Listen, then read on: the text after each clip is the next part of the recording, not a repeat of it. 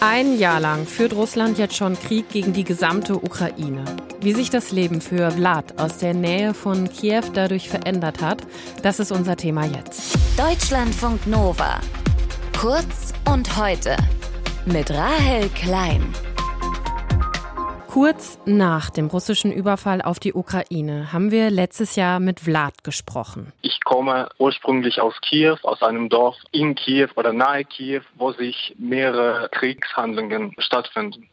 Und ich habe mehrere Freunde, die immer noch in Kiew sind, die den größten Druck ihres Lebens erleben. Das hat Vlad vor knapp einem Jahr gesagt. Er kommt aus der Nähe von Butscha.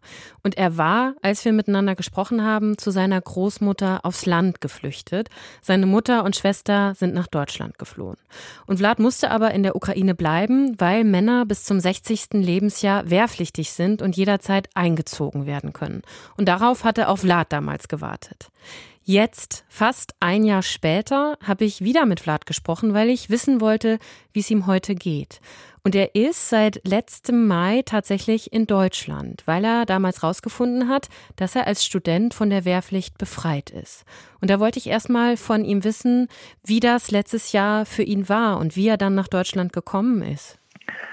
Wie ich es geschafft habe, zum Studium zu kommen, scheint mir eigentlich bis jetzt eher ein Zufall oder ein Wunder zu sein. Denn ich habe es eigentlich nicht im Voraus geplant. Ich glaube, in den ersten Kriegsmonaten konnte man gar nichts im Voraus planen, weil das stressige Zeiten waren, wo man auf der einen Seite mit der Mobilmachung rechnet, also mit der Möglichkeit, selbst kämpfen zu gehen mhm. oder kämpfen zu müssen.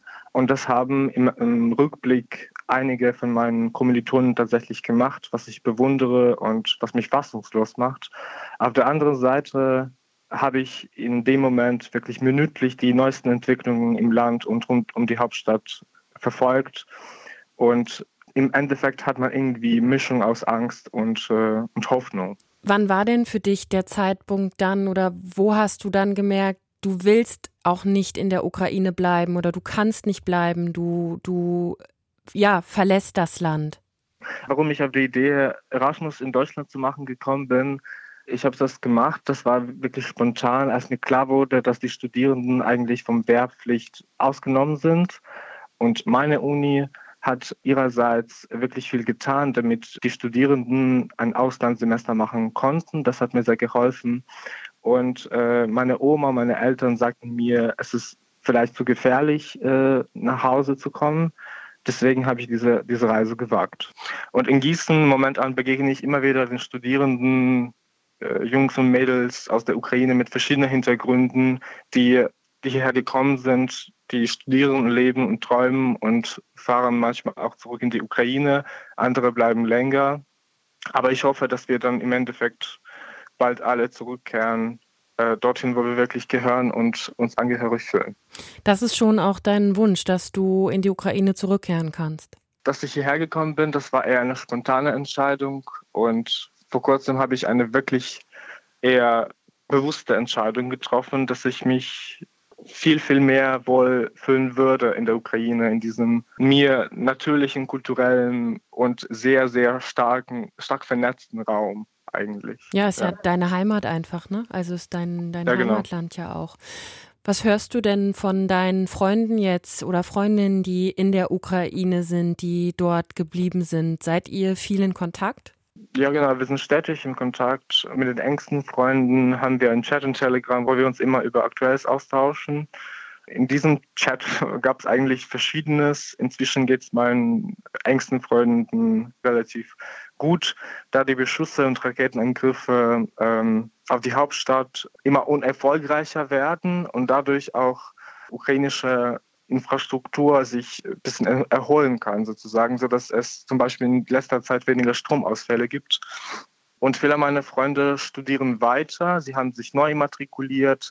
Und ich habe auch eine beste Freundin, die äh, in den, im ersten Monat in der russischen Besatzung war. Ihr Elternhaus befindet sich äh, in der Nähe von Bucha, mhm. dort, wo auch ich gewohnt habe ich bewundere, wie sie mit den Implikationen, mit diesen Konsequenzen des Kriegs umgeht, wie stark sie ist und wie, wie überlebensfähig wir alle sind eigentlich. Worauf hoffst du denn jetzt ein Jahr nach dem großflächigen russischen Angriff? Also was gibt dir ja jetzt auch von Deutschland aus Hoffnung? Ich hoffe natürlich auf Frieden, aber auf Frieden unter Bedingungen der Sicherheit für uns, für Ukrainerinnen, denn es gibt keinen Frieden, ohne dass die Russen die Ukraine verlassen. Und hier stimme ich der Regierung zu. Ich hoffe tatsächlich auf eine erfolgreiche und starke Ukraine in Frieden und äh, irgendwo ganz tief im Herzen auf meinen Platz in, in, dieser Gesellschaft und in meinem Land. Und natürlich, ich wünschte mir sehr im Moment, äh, wieder in Kiew zu sein mit meinen Freunden. Und ich wünsche, dass es meinem Vater gut geht, denn er wurde vor kurzem auch ins militärische Trainingslager äh, zur Schulung einberufen.